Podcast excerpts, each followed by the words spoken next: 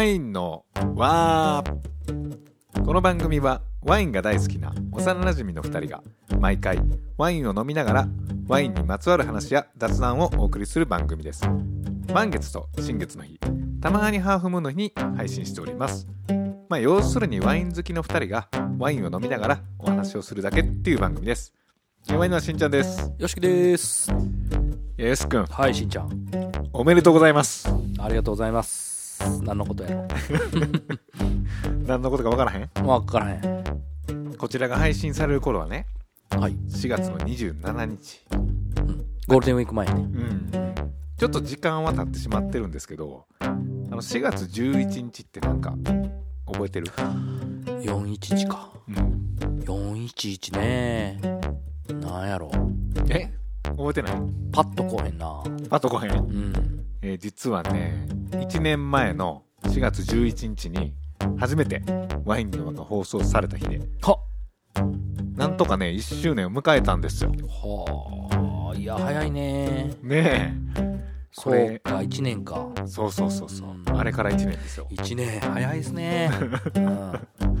あの時ってどんな感じやったかな？覚えてる？覚えてないな、あんまり。あ覚えてない。ああれいつかな前どっかで話したかもしれんけどあ。うん。去年の4月にあの番組が始まってるんですけどはい。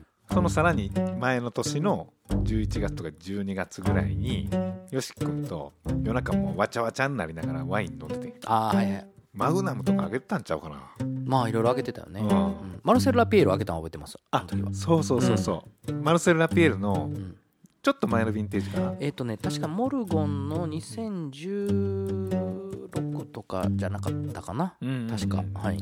よし君がなんかこのヴィンテージを飲んでないんで飲みたいとか言って持ってきてみんなでわっちゃわちゃ飲んでる時があったんですようん。それ夜中、夜中でね。うんうん。12時とか1時とかぐらいのでその時に俺が言うてんそう。それは覚えてる。覚えてる？うん。ポッドキャストって知ってる、うんうんまあそれまあ知ってるけどうん。うん。ポッドキャストやらへん言うてそうやったね。そうそううん。そうそう、いやまあ、おもろいやんみたいな感じだう。んうんほなやろうやろうってあ、うんほな俺今企画書作ってるからまた送るわ軽いノリではいはい。こう口約束みたいなんで、うんうん。まさか1年も続くとはね。うん。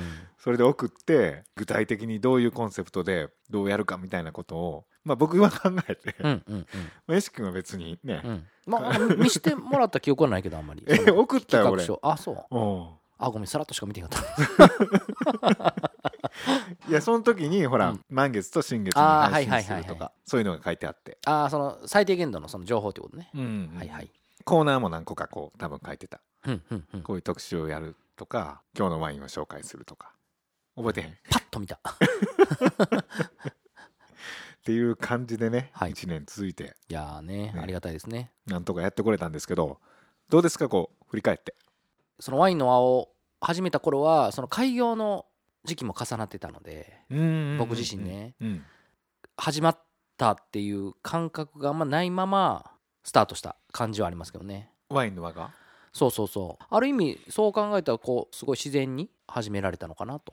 うーんそうかそうか。ね。お店をやり始めた時と収録だけで言ったら1ヶ月ぐらいしかそうね、1ヶ月半ぐらいかな。なあ。うん。なので、もう僕もね、右往左往してて、うん。でラジオも始まってうん。みたいな、まあなんかスタートうん。したなっていう実感はあったけどなんかもうその中でこうラジオを始めたっていう感覚はねあんまなかったですね、うんほぼ同時に始まってみたいな。そうね。なんか全てがスタートっていう感じのうんうん一括りにうんうん思ってた感じはあるかな？うーんそうかそうか。うん。いやでも俺改めて振り返ってみるとやっぱワインのこと詳しくなれたっていうのはそうやね。だって。1年でねあの 前のクイズの回でもそうやったけどね。あの5問中4問正解できひんかったもんね最初はね絶対。そうそうそうそう。うん。全然知らんことばっかやったし、うん。まあ今でも全然そんな詳しくないけどまあ当初よりかはいやいや全然あれなんちゃう造形は。うん。深まったんじゃないですか、うんううん。ん。まあ、あとはあれやね。収録のたびにこう美味しいワインをいただけるっていうね、ああはいはいはい。うん、いいきっかけよね。うん、うん。むしろこう飲みに来るのがもう楽しみでまあね。来てるみたいなうん。とこもあるんで、うんうん。まああと 僕らうん。まあ幼馴染でね、あのー今までの人生の中でちょくちょく会ったりもしてたんですけど、うん。こんだけこう定期的に会うっていうことがなかったのでね。いや確かにね。このワインの輪がきっかけで、なんかそのこう今までの幼馴染だけじゃなくまあ恥ずかしいしあんま言わへんけどまあまあこういう感じですよね。何をやねんいやなんかあんまり あんまり。まあ相方的なまポジションであそうそうそうもあるしね。言そうったらねまあそういうとこで今までにはない感じ。うんうんうんうん。いやそれもあるしあとなんか友達とかも俺の友達まあよし君友達がいてなんかその辺がこうガッてミックスされたみたいな。そうそうそうそう。いやそれはあると思ねえ。ううん。これは必然なのか偶然なのか分からへんねんけどうん。もともと僕が友達やった人とうん。今よしき君の周りの友達とかがうん。すごい仲良くなっねたりして、つながったね。うん。すごいよね。なかなかそんなことないもんね、うんうんまあこれはワインの輪だけじゃないと思うんやけど多分ワインはきっかけではまあもちんろん大きなきっかけであると思う、うんワイン会とかしてそういう交流が生まれてそっちはそっちでまた仲良くなってみたいな、ね、そうそうそう、で改めてねこう人をつなげるうん、すごい力を持ってるもんやなと思いますね、そうですね。うん、うん。ワインは。っていうところで初心に戻っていきますか今日も。行きましょはい。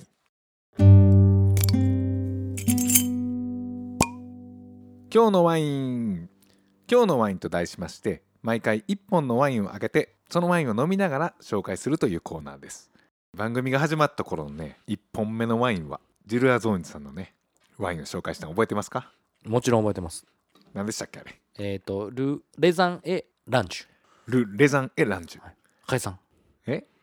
ル・レザン・エ・ランチュ。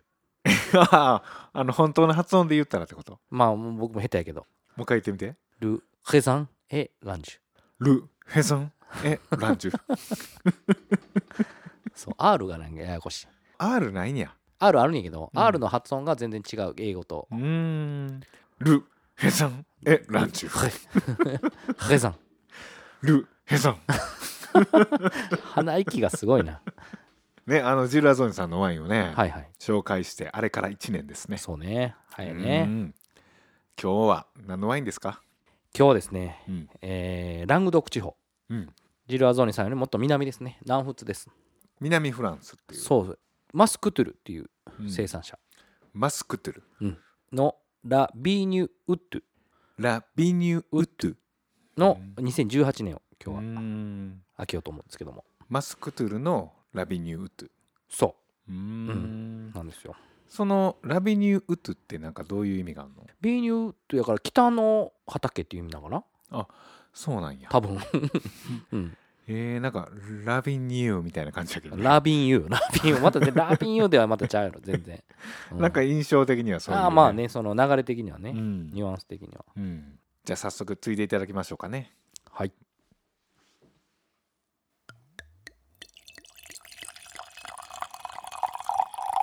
いですね。ラビニューやわもあ あいい香り。うなんかあれやね。すごい色は濃いね。そうシラー酒なんでね。あこれシラーなんですシラーですはい。うーん。すっごい濃厚。うん、もう注いだ瞬間すごい魅惑的な香りが。あーこれはもううまいぞ。この香りは。うんうんうんうん。ちょっと複雑味とストレートじゃない感じの。ちょっとなんかスパイシーな、うん、うん、感じがスパイシーな感じとでもキャッチでポップな感じもあるけどちょっとこう魅惑感あふれるというか。うまっ。あのごめんさっき飲んでも うまっ。じゃあ僕もいただきます。はい。いやこれ飲むんもったいないぐらいのいい香りやな。飲んでみようか。うん。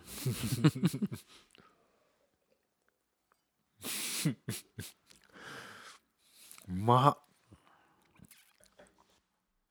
あーすごい1周年にふさわしいワインですね。うん。うん、余韻。うん、余韻すごい。すごいね、あ引っ張られるわこれ。うん、言葉を失ってしまううん。息をね。あちょっと久々に。まだ温度ちょっと低いんでね、うん。もうちょっと上がってきたらもっといろんな要素が出てくると思うんですけど。久々にこの引っ張られる感じ味わってる。うんうんうん。うん。まあ、ちなみにこのマスクトゥルうんなんですけど、1987年からうん。有機栽培に取り組んでてもうかれこれだから30年以上うん。をずっとこう有機栽培でやってて醸造に関してもナチュラルでずっとやってるんですけど。ど、ちょっと待ってね。うん、もうちょっと向き合わさせて。あオッケーオッケーオッケ 頭に入ってこうへんな。長ないこの余韻がすーごい。いやね。良いですねこれ。いいですね。いや口当たりはねすごい軽い。ね、うん。口当たり軽くて一見ポップでキャッチーやねんけど奥に秘めた複雑さみたいな、でその複雑さを経た後のまろやかなのかわからんような感じの余韻がぐーって続く、これ美味しいわ。軽いけどこんな余韻の長いワインってあんねんな。結構ねこのシラー酒っうん、て結構アルコールのボリュームがあって、うん。まあ、最後にちょっと余韻でもこうアルコールのパンチを感じるようなものが多いんですけど、うん。この人はすごいなんかこう締まっていくというか。うんうんうんうん。ね。そうドライな感じでうんうんうんタンニンもあるしうんみたいな、スーッと入っていく感じですよね、うんうんうん。すごいこれ美味しいわへえでうん。でまああのーまあ長いことずっと畑に関してもビオロジックでやってると流行り云々がある前からうん。30年ぐらいやってはん。ねもうねそうね、うん、30年前からまあ有機栽培に取り組ん。でるっていうような形でまあこの人醸造においてもうん。唯一のレシピは存在してないっていう考えらしくて。レシピは存在してない？だからその品種やヴィンテージに直してこう調整する。うーんなるほどなるほど。毎回、まあ、ブドウができて、うん。そのブドウの良さをより引き立てるために。うん、いやマスクトゥールさん、うん。この方は南フランスの方でなんかワイン作りをされてるっていう感じだったけどその南フランスってなんかイメージ的にカンヌとかニースとかさああいうイメージがあるけど、うん。あの辺とはまたちゃうん？そう、まあ、あのカンヌはもうちょっと東の方になるんやけど、うん。胴体で言うとあ出ましたね。久しぶりやねこれ。胴体で言うと本当にへその下ぐらい。はいはいはい。あのねあのフランスっていうのをうん。人間の胴体に例えるならばっていうのね、ばはい。昔やってましたね。そうなんですよ。もうちょっと最近はね、うん。全然やってないんで、そうフランスが実は自分の胴体やとしたら、うん。おへその真下ぐらい。うん、へそ下少し左みたいな。うーん。がラングドックで。ラングドックなんですけど。まあ海にも面してんやねだから。そうそうそう。ラングドック地方自体は海に面してる、うんん。ラングドックでもあれやね。よく聞くけどうんうん結構うん。うんワインの産地としては有名な。ね有名やね。ロゼワインとかも有名やしね、ああそうなんや、うんうんうんうん、なんか特徴みたいなのあんの？やっぱりね日照量が結構あるのでね後の特集でも日照量のことをお話しすると思うんですけど、うん。特にこう太陽の恵みを浴びたワインっていう。ああ火がよく当たるってことそうそうそう。もうパンチがあってうん。カジュアルに飲めるっていうようなイイメージのワインが多いですね、あでも南の方のフランスって確かにニースとかカンヌもまあリゾート地じゃないですか。そうやね。だからすっごい青い海うんうん、うん、があってさんさんとこう降り注ぐ太陽みたいな。オンシーズンは多分なんかそんなイメージ？そうやね。うん。うん。カンヌ映画祭のなんか映像とか見てても、うん。青い空と青い海とあと建物がなんか白いイメージがあんねんな。あーあるあるある。なあ。うん。青と白のなんか世界みたいな。そうそうそうそう、んだから僕もどっちかというと中央から北の方をメインで行ってるので南ってあんま行ったことないんですよ、うん。まあその隣スペインの近くの南西地方とかうん。行きたいんですけどなかなかたどり着けなくて。結構行きにくいとこではあんの？まあそうやね。まあ遠いよねやっぱり。まあパリ中心に考えたら遠いか。うん遠いね。まあ飛行機で行けばいい話なんですけどね。うん。うんでも行きたいですね。うん。うん。食の文化とかも違いそうですね。そうやね。うん。やっぱりこうまたフランス語も違うしね。鉛というか。ああ北と南では。うんまあ言葉が違うし多分人間性も違うやろうんし違うと思う。どっちかというとこうイタリアっぽいなのかな？分からんけど。あったかいし。あったかいし、ううん。んまあそれはもちろんねワイン作りの差にもね。よりラテンなイメージがあありますけどね、まあ気候も違うしん。人間性も違うみたいなねまあけどワインでも陽気なワインが多いですね。ああなるほどなるほど。うんうんうん。太陽をいっぱい浴びてる方がワインもやっぱ陽気になんやね。うん。うんでも最近本当に今ね飲んでるマスクトゥルでもそうですけど南のワインに感じさせないほど繊細で冷涼感があって、清涼感っていうのかな？があってすごいなんかこう繊細なワインが多いですね。うんうんうん。うん。いやあのシラーの話をさっきしてて、まあ、シラーってあのこのワインに使われてるブドウの品種の名前なんですけどシラーは結構メジャーな。そうですね。メジャーですね。うん。で特徴としては？まあもう本当にスパイシーでパワフル。ああなるほどなるほど、あこれでも？あるある。品種の特性はしっかりとある、引き継ぐんやね。うんうんうん。あスパイシーでパワフルは。あとはまあ還元しやすい品種的に、とも言われてますけどね。ううんん、これ一切ないけどねこのワインそうやね。うん。すごいまとまってますね。うーん。2018年なんでねまだうん。2年今日ぐらいしか経ってないですけど。うんうんえシラーはあれなん？熟成とかにも向いてんの？もちろんもちろん。あそうなんや。担任量も多いし、うん。うん、うーん。この感じで言うとあれやね。開けてまあ数日経ってもこうへたらなそうな、いうん、下手らへんし、うん。もうぶれない感じですよね。やこれは美味しいわ、うん、これゆっくり飲みたいワインやねこそうやね。うん、ごくごく系ではないね。ごくごく系ではない、うんうんもうしっとりとうん。う んゆっくりとうん、向き合って余韻を楽しみたいワインですね。そうやね。っていう感じでねあの今日は南フランスのワインを飲みましたけどもこの後の特集がねちょっとそこに関連するうん。日照量の話をねしようとし思ってます。では本日のワイン何でした？本日のワインは、えーマスクトゥルさんでラビーニュウッド2018年でした。はいありがとうございました。はい。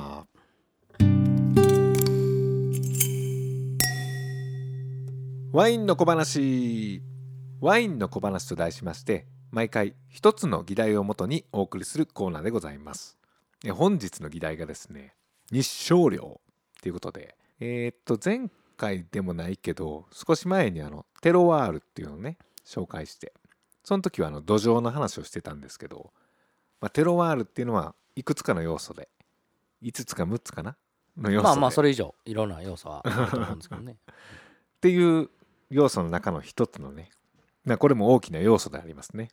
日照時間、はい。日照量。その辺をちょっとね掘っていこうと思ってるんですけども。日照量とは何ですか？はい。えーそもそもうん。なぜまあ日照量が必要かとうんうんうん。いうことから説明したいと思うんですけど、うんまあ、基本的にブドウの木が光合成うん。するために必要っていう、まあそれは太陽やろ？そうそうそ生きとし生けるもの全員が必要としてる。うまあそうですよ。人 人間もそうやしね。うん。光合成ってねよくあの、うん。えー小56ぐらいで勉強するじゃないですかみんな。あーそんな遅かかったっけな？小学生ではなんか勉強した記憶がかすかにあるんですけど。いやいやかすかにっていうか全然みんな覚えてると思うね。そ光合成ってわかるよ多分みんな。うあそうかそうか。まあ基本的に根の水分とうん。空気中からの二酸化炭素うん。から、まあ、そういうでんぷんを合成して酸素を排出するっていう流れなんですけども、うん。まあ、そこで光合成を繰り返して糖を生成するうん。わけなんですね糖が、まあ、アルコール発酵にも変えるためにすごく重要なうん。要素、あなるほど。うん。で植物が成長する上ででその過程で糖ができると。これが重要よね、うん。ワインにとっては。うん。うん。えー、と光合成に最適な環境うん。っていうのはどういうところなのかっていうところをお話したいと思うんですけど、うんうん。まあ、基本その太陽って東に昇って南の空を通って、まあ、夕暮れには西に沈むっていう流れなんですけど、うんあそのさっき言った光合成うん。っていうのは、あの午前中にすごく活発に活動するみたいで。そう。それがまあ午後になってそのどんどんエネルギー合成光合成する力がなくなっていく。午前中が一番強いんやね。そう。午前中が一番活発的みたい。うーん。そんでまあ太陽の恵みに十分に生かすことができるうん。らしいんですけどああそうか植物確かに朝成長してるイメージあるよね。そうそうそうそう、ん。基本的に南向きの斜面が一番、まあ、日当たりが恵まれる。まあそらそうですよくあのね不動産でも南向きの 物件ありますみたいな、うんあるやん。それと一緒や。そうそうそう、うん。南向きがまあ平均して、まあ、1日を通していい日射量うん。を浴びることができるんですけど、一方でさっき言ったその午前のうん。に日当たりがある環境で一番向いてるのが東向きなんですよ。あなるほどなるほど。そうそうそうそう、ん。だからよく、あのーワインのテクニカルとかでもあるのは東向きの斜面とか、うん。南向きの斜面っていうのが多いんですよ、うん。で基本的に西向きっていうのは、まあ、言うたらあの午後からうん。火が出るので、うん。まあ、さっき言ったようにエネルギーはあんまり良くないので、うん。まあ、西向きはほとんどない。ああなるほど。じゃあブドウ畑が適してるのは南向きの光がいっぱい入る場所うん。か、もしくは東向き。東向きが多い、朝日が入るとこがいいんやね。そうそうそう。うんうんうん斜面のないとこはまあ平面うん。うんかな、うん。あるとしたら平面か南向きか東向きが多い。平面のところはどちらかというと結構そのカジュアルなワインに使われやすい。そういうこと？そうそうそ斜面があるとこの方が高いの？ううん。やっぱ日当たりの恩恵を受けるから。あーで平らなとこの方が割と安価な感じってこと、それってやっぱりその地形絡んでくるから。まあ、日射量としてはもう斜面がある方がもういいんやね。そうですね。うん。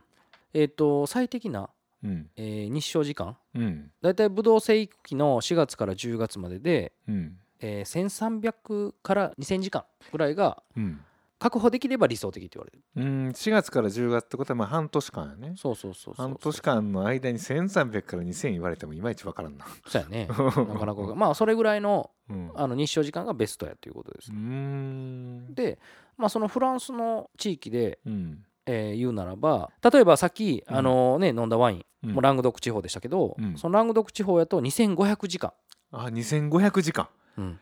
結構でしょ。長いな。そうそうそうあーでもなんかさっきちょっとねワイン飲みながら太陽のうん。エネルギーを受けてるみたいな、うん、そういうことなんですよ、こういう理由やね。うん、でまあボルドーブルゴーニュとかはうん。2000時間、うんうんうんうんうんまあいわゆる平均的というかまあちょっと多いぐらいかな、うん。うんでまあアルザスうん。の最北部で1600から1700時間うん。ぐらいあるので、うん。まあ、そのフランス国内を見てもすごくその日射量の違いは大きくある、そこでまあ味わいも変わってくるっていうんうんうんう感じですね、日射量だけで見たらこれアルザスが1600から1700なんでまあ一番いいとされてるのが1300から2000の間うん。の一番平均値としてはベストなんですけど、うんうん、これ温度もあるやん、そうそう。あと湿気とかもね、うん。あるし、だから一概に、うん。ほらこれアルザス最高やんってなるけど、うん。テロワの時にも話しましたけど一つの要素で決まるわけじゃそうないから。そうそう日照時間だけでは判断できない、うん。ただ日照時間という意味で言うとやっぱりブルゴーニュボルドーアルザスはかなり好条件というか、そうやね。うん。だからさああんだけ偉大ないいワインができるってういうんことなんでしょうけど、うん。うんうんうん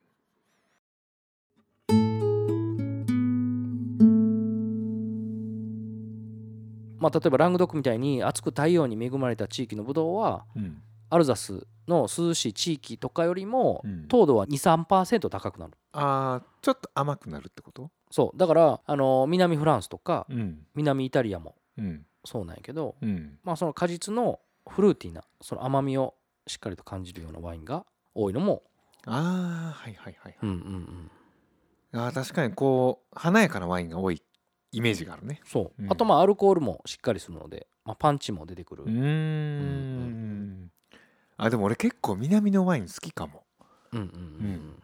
ただ南のワインの欠点というかうん。は、その糖度が上がる一方で酸は下がってしまう、そうかもそうかも。酸ってすごく熟成に大切な要素やから酸がなかったら、まあ、熟成に耐える強さがちょっと弱くなってしまうという。うーん。そうそうそう。酸は重要な要素言うてましたもんね、うん。よし君もね。僕はね。うん。だからまあ酸をある程度残しながらしっかりとそういう太陽の恵みを浴びたワインっていうのがうん。最近はね結構多く見られるのでうん。すごいなって思ってるんですけど、いや今飲んでるこのマスクトゥールさんうん、これ酸もありますよね、そうそうそう、ね。ちゃんと残してるんですよ。うん。それはいろんなその努力その醸造法もそうですうし、ん。あとまあその標高高いところでうん。畑をつ作ったりうん。してるのでまあこういったワインも、味わいになると、いうん、やマスクトゥールさん改めて今飲みましたけど細かな小さい酸残ってる、うん、繊細な。そうそうそう、ねえ。いやこのワインやっぱうまいな。うまいうまい。ちょっと戻ってしまうけどね。もうしまうけどはい。まあけどそのまああのざっくり言うと、うん。これってそのブドウと太陽の関係ってうん。結構分かりやすくてうん。例えば南の太陽をたっぷり浴びたワインはうん。結構果実味もしっかりでアルコール分もあって、まあカジュアルやけどパンチがあるようなワイン。でまあ北のワインは酸がキリッとしててエレガントなワインが多いので、北のワイン南のワインっていうことで好みが分かれてくるのでうん。例えば自分が好きなワインを選ぶ基準の一つとして、うん。まあ、北のワインがいいのか南のワインがいいのか。一つのすごく、えー、と選ぶ基準になるんかなと思いますけど、いや確かにそうやね。うん。まあざっくりのイメージかもしれんけど、うん。北と南はやっぱりね明らかに差がそうそうそあってでよし君もよくあこれやっぱ日照量浴びてるからなんかこういう味がすんねやみたいなう、うん。あの話よう言うてるけど、うん、それ一つの基準になるっちゃなるよね。なるなる、うん。僕そういう意味では僕は北の結構その酸がうん。まだあるワイン。うん。の方がまあ好みではあるんですけど、うん。こういうね、あのマスクトルさんみたいにう、んまあ、南の要素もあるけどちゃんと酸も残ってるっていうワイうんンは美味しいなと思いうます、ん。いやこれあのーシチュエーションと選ぶ時もいいかもね。うん。その友達同士でワイワイアウトドアで飲むとかみたいな時は日照量多いのとか。そうやね。ね。状況やね。うん。TPO による。うん。うん。状況と合わせるっていうね。いや今日はちょっと2人で語らいながらしっとり飲みたいにゃっていう時は北の ワインみたいな。そうやね。大まかですけどねこれ、うん。うん、ちょっと繊細な感じのね、うん大まかな分け方やけど、そういう視点もあるよっていうことね、そういう使い分けも面白いんじゃないですかね、うん。っていうのがね日照量、まあ、はい。これ太陽の当たる時間とか角度の話ですけども、うん。それだけでこんだけワインに影響があると。ありますね。いやこれテロワールってねなんか前回土壌を紹介して今回あの日照量、まあ、それ以外にもねなんかあの降水量とか、うん。地形とかまあ気温とかいろんな要素がねこう複雑に絡み合ってその全ての要素をまとめた言葉がテロワールなんで、うん。まあ、それね残りの要素またおいおい紹介していきましょうか。はい。うん、っていう感じでね今日はそのテロワールの中の一つ。日照量。全部揃った暁にはどうなることやら。そうやね 僕らですら分からない。はい。っていう感じで、えー本日の特集が、えー日照量でした。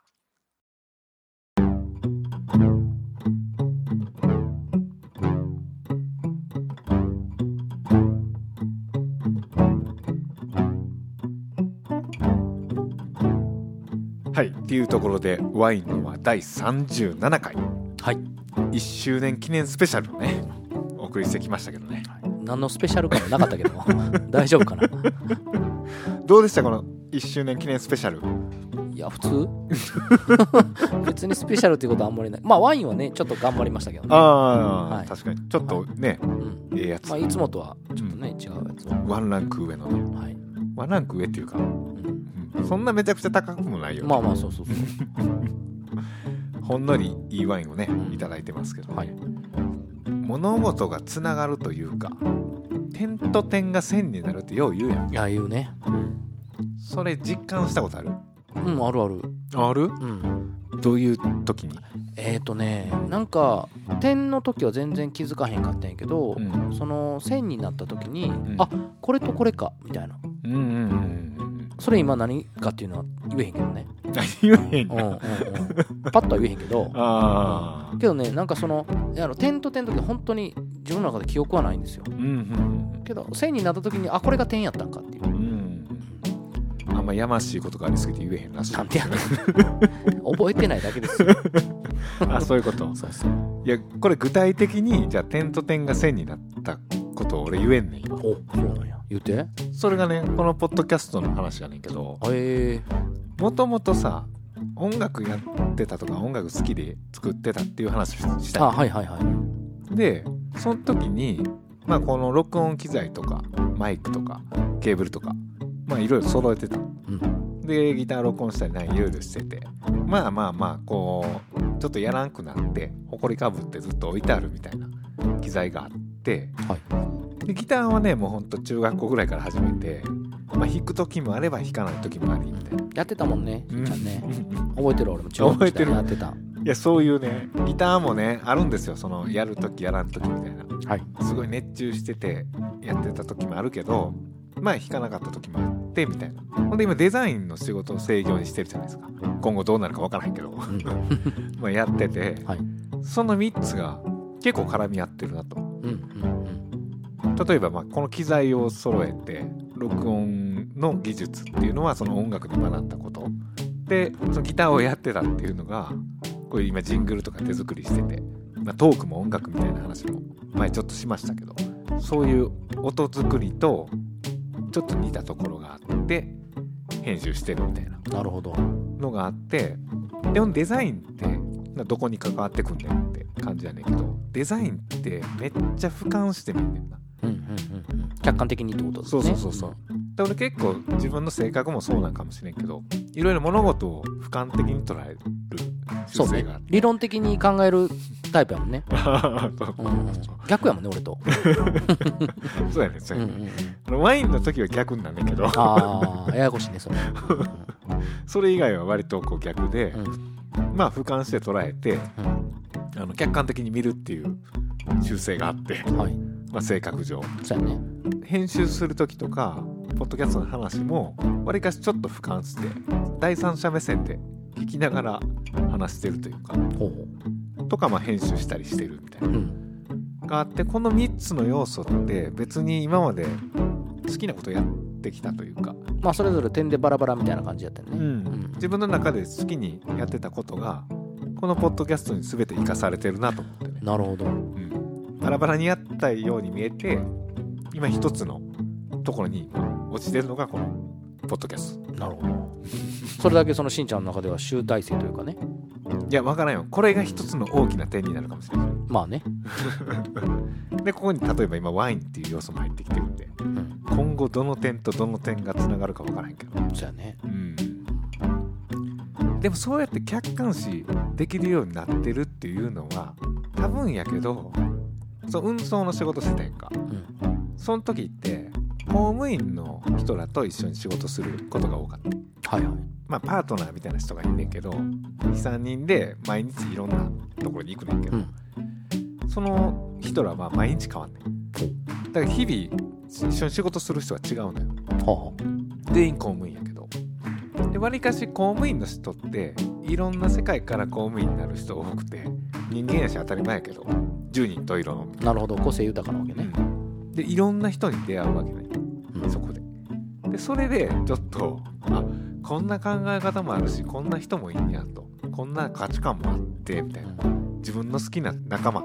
自分の友達だけが見てる世界ってほんの一部なんやそうちっちゃいなと思うよね、うん。っていうのがあってちょっと俯瞰してみるっていう習性がついたみたいな。なるほど。確かにその全然自分が違うことをしてた時の方が刺激になるし今でも覚えてるよね。うん。なんか関係ないから役立たへんとかうん。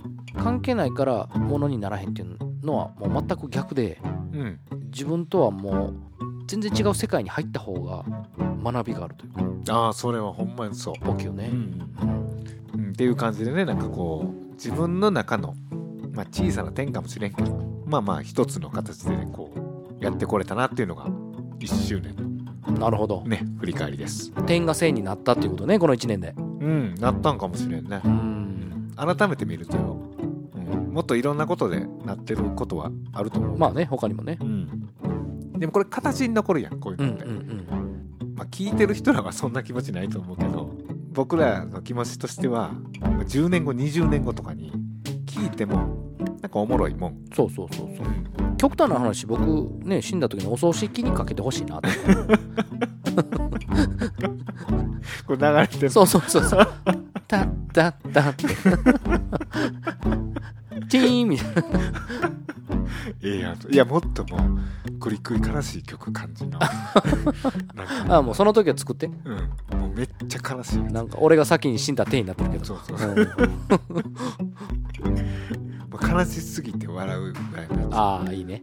最高やんそんな。ん まあまあまあ、はい。そんな感じで、ね。なんとか1年やってこれてね。いや本当皆さんのおかげですね、リスナーの方がおられるからこそうん、やってこれたっていうのは。そうっすね。そういうところの方が一番多いね。うんうん。それでこうやっぱり聞いてくれてる人がそういいんそう。そやっていう。う僕らのモチベーションにもなったしね。うんうんうん。っていう感じで、はい。まあ引き続きね翌年というか、はい。今年か、そうですね。うん。2年目うん。以降もよろしくお願はいいしますということで、よろしくお願いしますということで。えーワインの輪ではねお便りを募集してますので、えーワインの輪と検索していただくとホームページが出てきます。そちらにあのお便りフォームがありますのでぜひお送りくださいはいっていうところでよし君何かありますか？はいえー、ワインは光。ワインは光。はいはいはい。日照量からね。はい。はい。何でもいけるしねこれね。まあまあまあ。かぶらんようにするのが僕の一番の今。のああなるほどなるほど。はい。っていうところでワインは光。はい。っていう感じで、はいはい。えー次回は満月か新月かハーフムーンにお送りしますので。それでは皆さんごきげんよう。ごきげんよう。